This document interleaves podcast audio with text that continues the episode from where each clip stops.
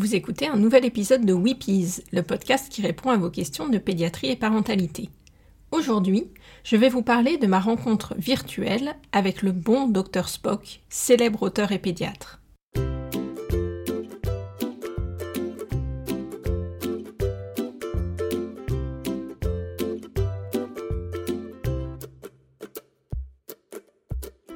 Je suis Pauline Krug, pédiatre. Dans ce podcast, je tenterai de partager avec vous des informations variées autour de l'enfance, avec l'aide d'autres professionnels, et je vous donnerai la parole à vous, parents, ainsi qu'à vos enfants. Weepies, c'est le podcast des Wonder Pédiatres, un groupe de pédiatres dynamiques et connectés qui échangent quotidiennement sur leurs pratiques.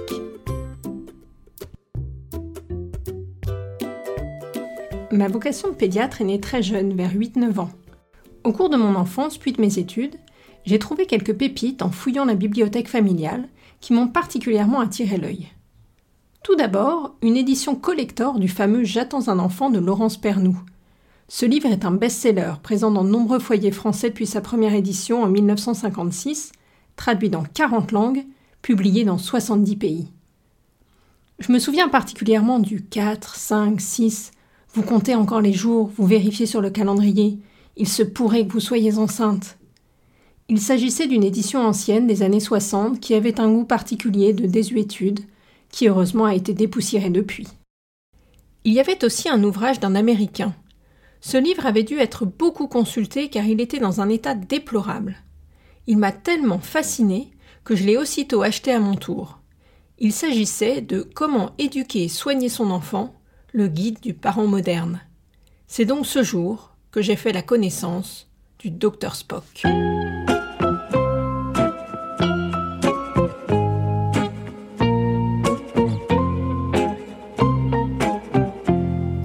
Était le Dr Spock Benjamin McLean Spock est né aux États-Unis en 1903, dans le Connecticut. Aîné d'une fratrie de six, c'est peut-être là qu'est né son amour ou au moins son intérêt pour les enfants et leur éducation. Il démarre ses études de médecine à Yale, tout en faisant partie de l'équipe d'aviron, et il est même champion olympique d'aviron au JO de Paris en 1924. En parallèle de ses prouesses sportives, il mène de brillantes études et suit un double internat de pédiatrie et psychiatrie.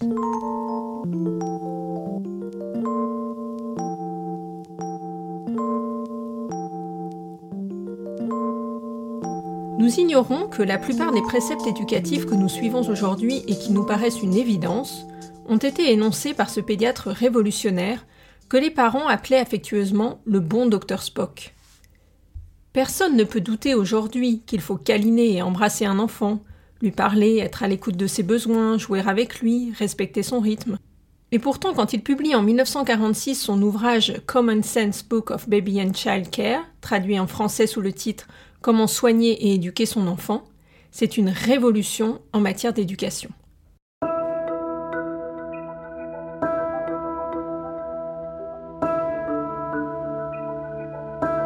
À cette époque, en effet, on demande aux parents de laisser pleurer les bébés, de leur donner à boire des quantités précises, à horaire fixe, qu'ils soient au biberon ou à l'été, de ne pas les câliner. C'est la théorie behavioriste de Watson et Skinner qui fait rage. La finalité de cette théorie, c'est d'orienter, de modifier le comportement des hommes pour qu'ils puissent réorganiser leur vie et surtout l'éducation de leurs enfants. L'idée va être d'établir les lois du comportement, les behavioristes vont adopter les méthodes utilisées en psychologie animale pour les appliquer au comportement des humains, et en particulier des enfants, par exemple les travaux de Pavlov sur le conditionnement.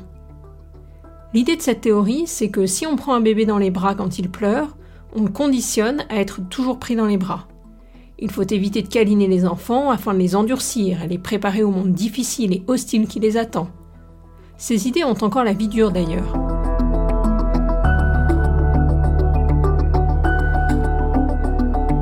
Ce contexte, le docteur Spock s'est adressé aux premières intéressées, les mères, par ce message. Vous en savez bien plus que ce que vous croyez.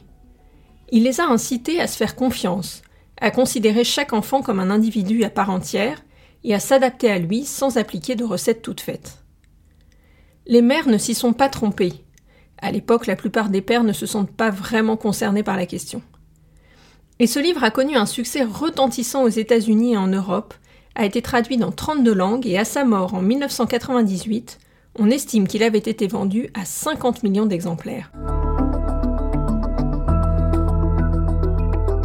Son ouvrage commence par des questions de puériculture.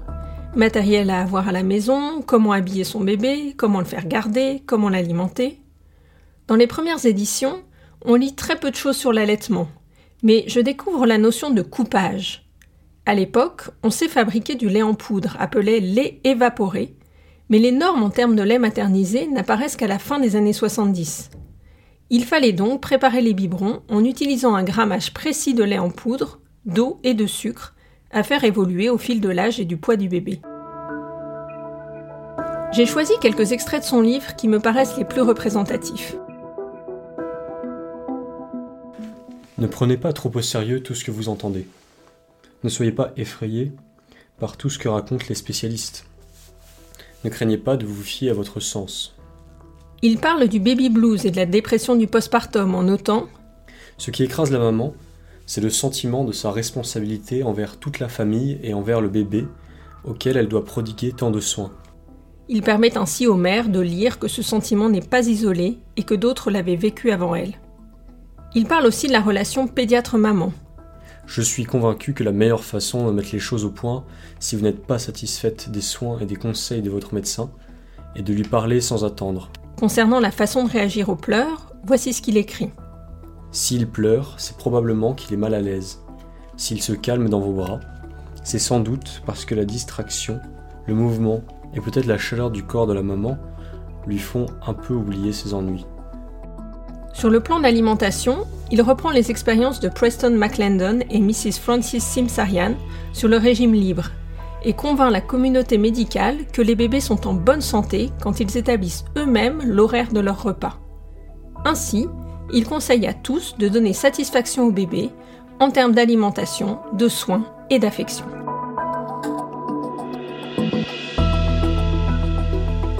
On l'accusa évidemment d'être le promoteur de l'éducation permissive, d'inciter à satisfaire les besoins immédiats des enfants et ainsi de construire une génération d'adultes incapables de se conformer à la loi et aux règles.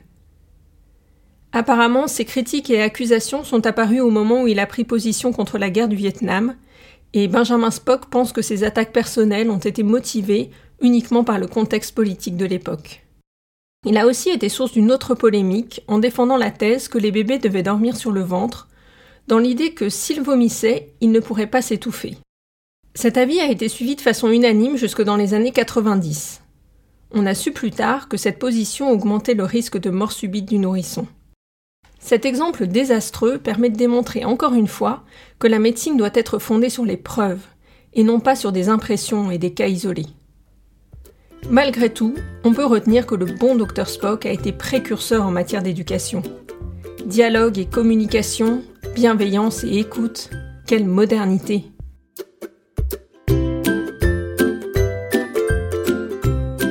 Merci à Artus pour sa participation au podcast.